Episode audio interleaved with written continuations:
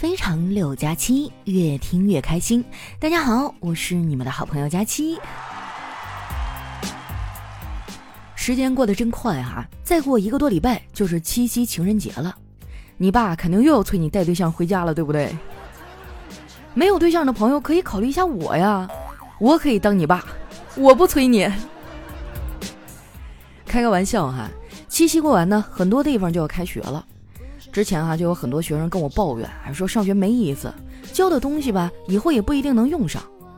同学们，你们有没有想过，也许学校本来就不打算教会你什么，而是让你习惯啊以后每天要早起去上班。然后晚自习的设计呢，也是为了让你能适应加班。我看很多年轻人已经接受这个设定了，有的甚至自嘲啊，说自己毕业以后呢就要去搬砖了。其实啊，你们毕业以后一天赚的钱，还真不见得有真正搬砖工人的工资多。所以啊，以后就别这么说了。不过呢，我还是要劝广大的学生狗们一句：趁年轻啊，一定要好好珍惜大学的美好时光，要不等你以后上班了，可就没有这么轻松快乐了。回想起来啊，我上大学那会儿过的那叫一丰富多彩，那时候我基本上也不怎么学习呀。就每天穿梭于学生会啊，还有各个社团之间，组织和参加各种各样的活动。晚上没事儿啊，就约上三五个好友去网吧通宵啊，或者去酒吧玩。网吧还好啊，都是学生，但酒吧那种地方呢，鱼龙混杂，啥样人都有。有一次哈，我在酒吧里跟人起了冲突，为了吓唬对方，我就跟他比了比我的手相。当看到我的生命线啊比他长那么多的时候。他立马就怂了。刚上大学那阵儿啊，我什么都不懂，一天到晚啊就知道疯玩。后来我才发现，旁边的人呢，个个都比我有正事儿。有的在好好学习，立志要考研；有的呀，都已经开始琢磨着怎么赚钱了。那时候我有一朋友啊，他上大一就在健身房里当兼职教练了。我对他这工作啊特别好奇。有一次没忍住啊，我就问他：“哎。”我有个问题啊，很久以前就想问你了。你们教练最喜欢哪种学员呢？是买私教课的，还是那种跟着上大课的呀？结果他笑着说：“最喜欢你这种办完卡再也不来的。”我一直啊都挺佩服我这朋友的，他这个人呢特别有经商头脑。前几年啊，他还拉着我一块创业来着。那时候我比较穷嘛。最开始的启动资金啊，只有六百块钱，六百块呀，朋友们，你们用来唱一次 K、喝一顿酒就没了，而我不一样，我用来加入了微商，做了半个月哈，经济完全独立了，再也不用向我爸妈要钱了，因为我爸说了，他们没我这个闺女。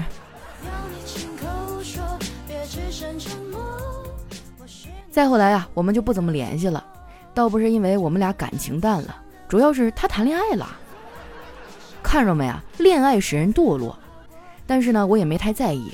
我觉得吧，朋友谈恋爱的时候呢，不要刻意去联络；假期过节呢，也没有必要发微信去打扰。等他们失恋的时候，哎，自然就会想起有你这个朋友的。我一点都没瞎掰啊，这都是我亲身经历的总结。这不，前些日子我那朋友分手了，然后啊，我们又恢复了联系。刚开始的时候，我们的话题很单一。基本上就是我听她吐槽前男友的光辉事迹。她说自己啊为了那个男孩付出了很多，那男孩胃不好，她还专门为他学了做菜。哎，说到做菜啊，你们学会的第一道菜是啥呀？有人说了，大部分女孩学会的第一道菜啊是可乐鸡翅，还有人说是番茄炒蛋。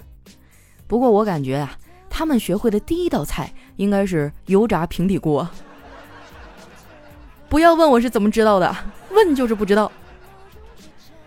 说起来呀，我也沉迷做饭一年多了，不是我吹哈，我现在的烹饪水平虽然赶不上饭店大厨吧，但是赶超我妈没什么问题。有时候我妈忙，家里的饭都是我来做。不瞒你们说哈，昨天的饭就是我做的。昨天下班早，我回来的时候呢，去逛了一下超市，买了一堆菜。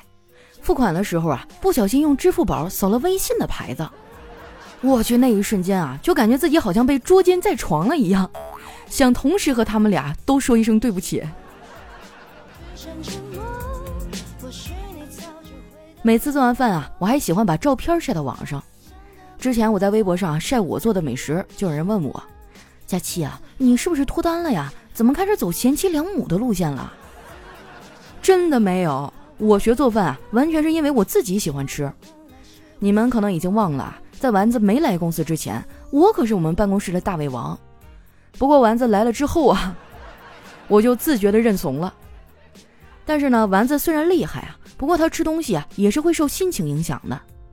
心情好的时候呢，他能吃两碗饭；心情不好，那他能吃四碗，还得加菜。自从我开始学做饭以后啊，丸子隔三差五就过来蹭饭，有时候呢他还点菜。更过分的是啊，他还会监督我学习新菜，这也就让我觉得很烦躁了。不知道你们有没有这种体会啊？就是本来自己想做的事儿，被别人一说吧，就搞得我好像因为他才去做的一样。每次遇到这样的情况啊，就会有一股邪火瞬间升上来，压都压不下去。遇到有人插嘴插手啊，我就会直接的怼回去。那行，你行你来，谁爱干谁干，反正我是不干了。不过呀，无论我怎么烦躁，都阻挡不了丸子蹭饭的决心。我从来没有在职场上见过丸子这样的。职场中的人情交往啊，绝大多数呢是因为你所处的位置，而不是因为你这个人。但丸子跟你交往呢，大多数时候啊，也不是因为你这个人，而是因为你手里的好吃的。丸子啊，在吃这方面的造诣啊，真的是一般人都不能比。上海最近总下雨嘛。前几天啊，终于赶上一个大晴天，丸子就忽悠我们啊出去野餐。小黑他们一听啊，觉得不错，然后就真的跟着去了。你还别说啊，丸子准备的还挺充分的，什么野餐布啊、小零食、鸭脖、锁骨、自嗨锅，应有尽有。这小黑也没在外面野餐过呀，一时间啊都不知道脚该怎么放了。丸子见了就笑着说：“黑哥，你就坐在野餐布上就行，你就珍惜吧。”野餐呀，可能是你唯一能把腿放在桌上吃饭的机会了。丸子一直这么吃，体重自然是不停的涨啊。叨叨有一辆车啊，一直都是丸子在开。前几天啊，叨叨去给车做保养，去 4S 店拿车的时候呢，维修那小哥啊跟叨叨说：“哥，平时这车不是你开吧？”叨叨说：“嗯啊，是我媳妇开呀。”那维修小哥啊接着说：“那你媳妇挺胖的吧？”叨叨当时就惊讶了，是啊，你怎么知道的呀？因为这个左前轮胎呀，磨损程度明显高于其他三个啊。不得不说呀，叨叨真是不容易，找丸子这么一个女朋友啊，啥玩意儿都比人消耗的快。叨叨啊，也曾从健康的角度劝过丸子，让他注意一下饮食，适当的少吃一点儿。可是丸子不但不听，还发了一顿脾气。那天我们都在啊，丸子看有外人，就没有太作。而是气呼呼的跟着叨叨说：“我现在很生气，我要不理你五分钟作为惩罚。”叨叨听完啊，淡淡的说：“别五分钟了，三十分钟吧，我想打一局王者。”这哪是吵架呀？这分明就是在秀恩爱。我就纳闷了，我招谁惹谁了呀？好好的就被塞一嘴狗粮。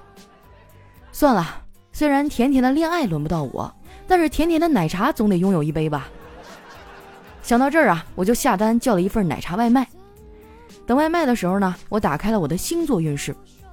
我觉得星座真的是个好东西啊，它有治愈人心灵的能力。信星座的人应该都知道啊，星座呢有一个词儿叫水逆啊，就是运势不太好的意思。我知道这个词儿以后呢，很多问题就有了答案。如果日子过得顺风顺水，那是因为我很牛逼；如果日子过得不顺利，那就都是水逆的错。有时候吧，适当的甩锅有利于身心健康啊！不要啥事儿都往自己身上揽，工作和生活都是如此。做人太随和了不好，浑身都是刺儿呢，别人才会照顾你的感受。你软绵绵的，是人就想上来揉一把，那手感多舒服呀！不信哈，你看那些宫斗剧，温柔善良的人啊，最后不是黑化了，就是领盒饭了。看了这么多宫斗剧啊，我觉得他们还是很有教育意义的。最起码这些情节啊，反复在告诉男人们一个道理，那就是女人呐，一个就够了。我有时候都不理解哈，男人为什么会向往三妻四妾的生活？这一个你都应付不过来，整那么多干啥呀？这方面啊，我哥想的就很开，经历了十多年的婚姻生活，他现在啊一个都不想要了。昨天晚上吃完饭啊，大家闲着没事啊，在客厅看电视，我嫂子突然就撒娇说：“老公，我能做点什么让你感觉舒服的事吗？”我哥笑着说：“好啊。”那你回娘家住几天吧。我觉得我哥哈就是在自掘坟墓啊，我就纳闷了，他怎么就这么喜欢没事给自己找事儿呢？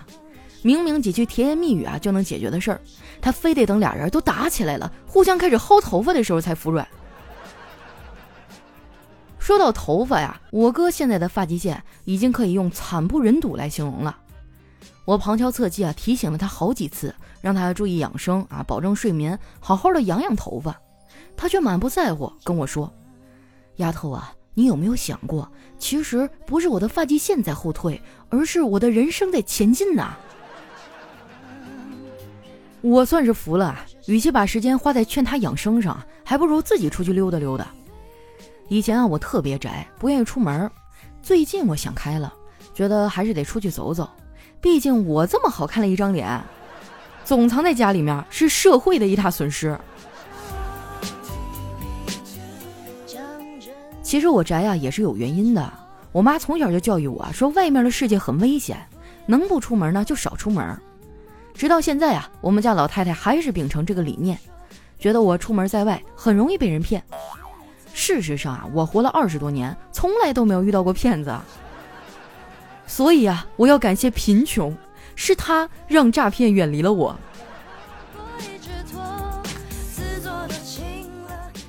今年因为疫情的原因呢，我们所有的线下活动都取消了。我本来还想着，去年开了两场粉丝见面会，今年是不是可以往其他的城市走一走？我真的特别想见你们，毕竟这么多年的网友了，万一有长得帅的呢？我一定要赶在你们脱粉之前啊，证明一下我是美女。以前啊，经常有人劝我开直播，动动嘴皮子啊，撒个娇啥的，粉丝就给我刷钱了。但我总觉得吧，大家挣钱都不容易，我宁愿每个月多出几趟差，多给客户爸爸写几篇稿。可是今年真的太难了，我都开始自己接小广告了。哎，我这一段时间做的那个返利公众号，你们用着怎么样？有啥问题你们跟我说哈，反正我自己用着还行。前几天我还提现了五十多块钱。我知道咱们听众里啊，各行各业的都有。如果你们需要投放广告啊，或者推广什么的啊，可以联系我。我的商务微信呢是梦家文化的字母全拼，佳期如梦嘛，反过来就是梦家。如果你单身的话，我可以给你打个折哟。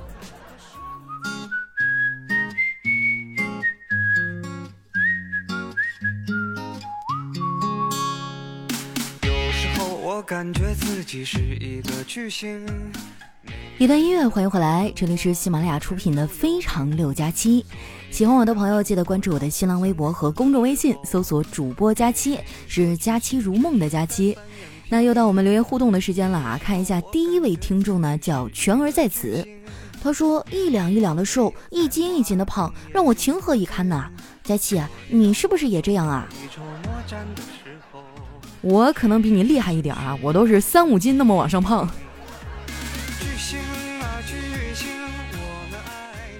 下一位呢叫忠实粉丝小仙女儿，她说广东在七月最后一天的天气啊，是夏天有史以来最凉快的一天，也就二十一二度吧，超级凉快，加上又吹风，这个天气啊最适合睡觉了。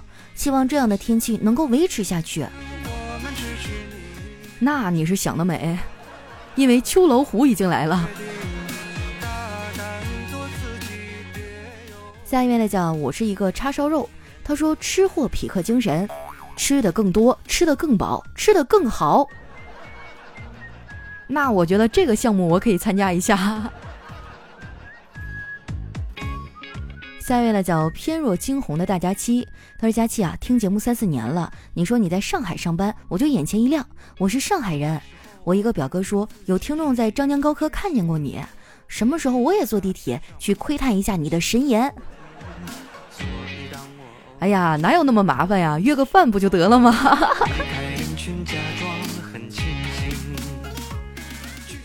下一位叫袁世仁，他说：“佳期啊，你知道吗？下雨天最惨的事儿是刚花五十块钱买了一把伞，雨就停了。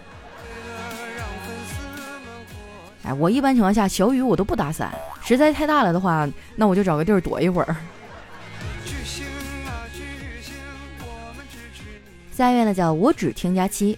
他说星座上说啊，我二十八岁才有桃花运，所以我还要单身两三年，我不配脱单。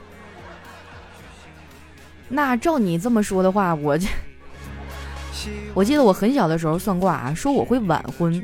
后来我这一想，我都快三十了，还不算晚呀？啥时候能结上婚呀？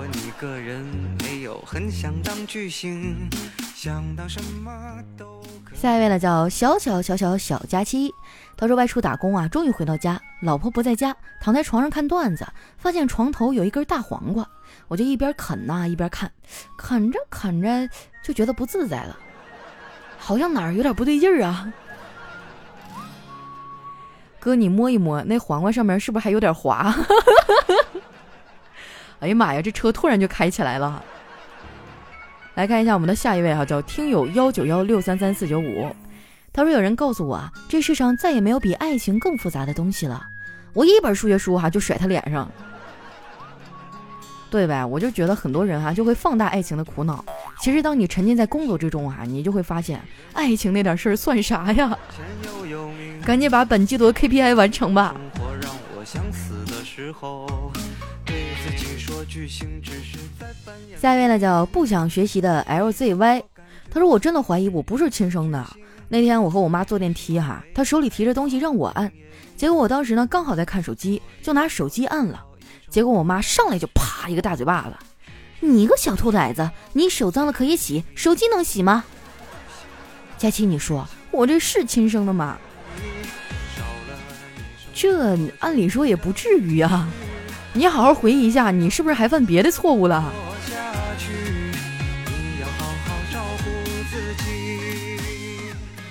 下一位呢叫凝住了，他说记得上学时考试有一道题目，李清照是什么派啊？我写的是武当派。发试卷的时候呢，老师说有个同学的答案啊可以去请家长了，当时我还很紧张。后来看了一下，我同桌写的是蛋黄派，瞬间轻松了许多。有的时候觉得自己过得很艰难哈，你就看一看周围的人哈，这么一对比，心里是不是就舒坦了？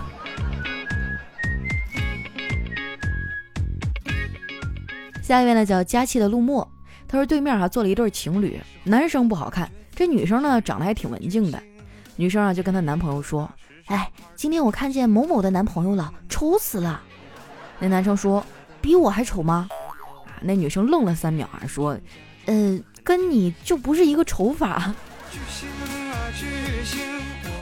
情人眼里出西施啊，那咋整？谁让爱情发生了呢？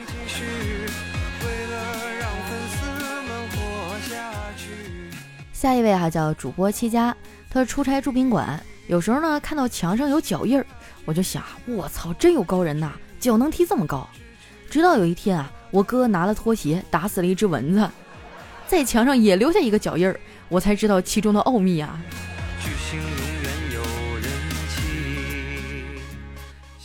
下一位呢叫 GQ 换西尘，他说学校的厕所啊是那种没门的。有一天很黑很黑啊，没有灯，我就随便找了一个蹲坑，裤子脱下，刚准备蹲下去，然后一双有力的大手哈托住了我的屁股，一个低沉的嗓音说：“有人。”我一惊啊，就喷了他一手，他大惊啊，扇了我屁股一巴掌，我吓得又喷了他一脸。然后警察说：“这就是你们俩在厕所用屎打架的理由。”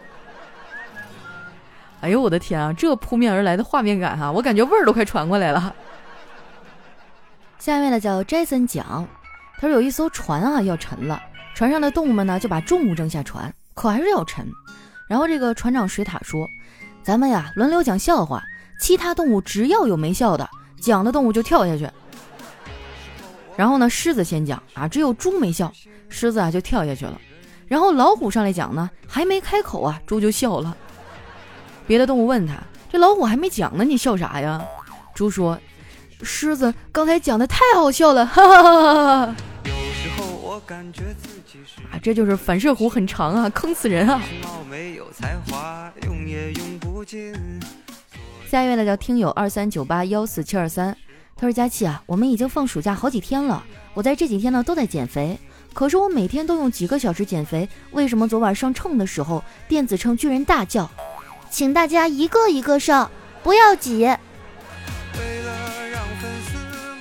那你反省一下，你是不是有点让他承受他的这个年纪不该承受的压力了？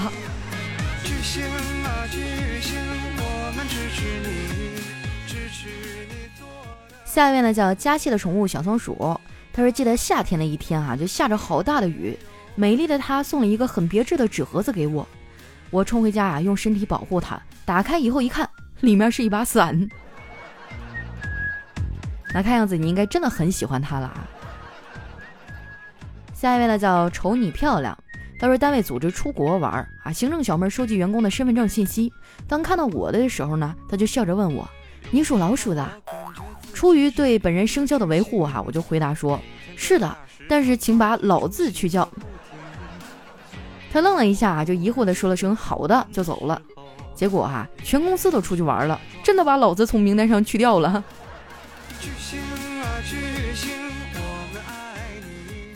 下一位呢，叫师太饶了我。他说有一个二十八岁的女同事，还特别爱装嫩啊。他说：“你看我今天这打扮，像不像只有十八岁呀？”啊，另外一个同事说：“我看你不像十八，倒像是十四。”不是吧？从哪儿看出来的？从你的胸部呗。我的天啊！你竟然敢得罪女同事，日子不好过了啊！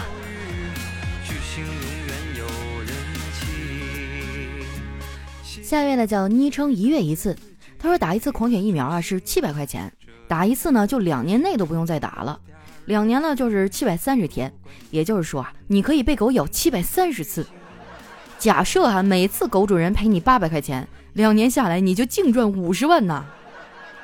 但是呢，千万不能找大狗啊，找大狗容易被咬死。哇，你这赚钱方法还挺另辟蹊径的哈。下一位呢叫一百零一组，他说减肥啊，所以没吃晚饭，半夜被饿醒了，我就躺在床上数羊。一只羊，两只羊，烤全羊啊！呸，不能吃。哎，算了，还是默念睡觉吧，也许会睡着的。于是呢，就睡觉，睡觉，睡觉，水饺，水饺。然后我就叫了四十多块钱的外卖，太真实了，简直和我一毛一样。我每次都是晚上，我想，哎呀，算了，别吃了，或者是点个蔬菜沙拉吧。那玩意儿也不顶饿呀，都是菜叶子。等到晚上九十点钟的时候，整个人就开始在床上烙烧饼了。最后还是点了外卖。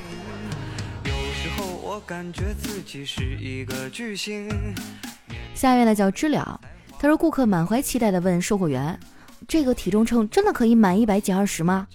售货员愣了愣说：“呃，小姐，说的是这台秤的价格，不是秤的功能。”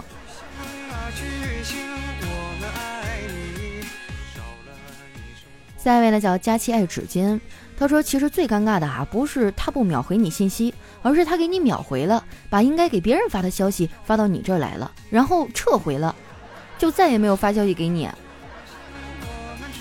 哇，我觉得这种单向的暗恋最痛苦了。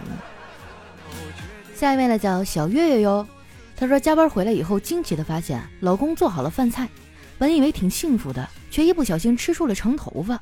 我一头短发，怎么可能是我的？这很明显是别的女人的。闻了闻老公身上有着不属于我的香水味儿，因为三年的感情，我不打算去问他，他却自己承认了，眼泪止不住的往下流啊！没想到他真的开始喜欢女人了。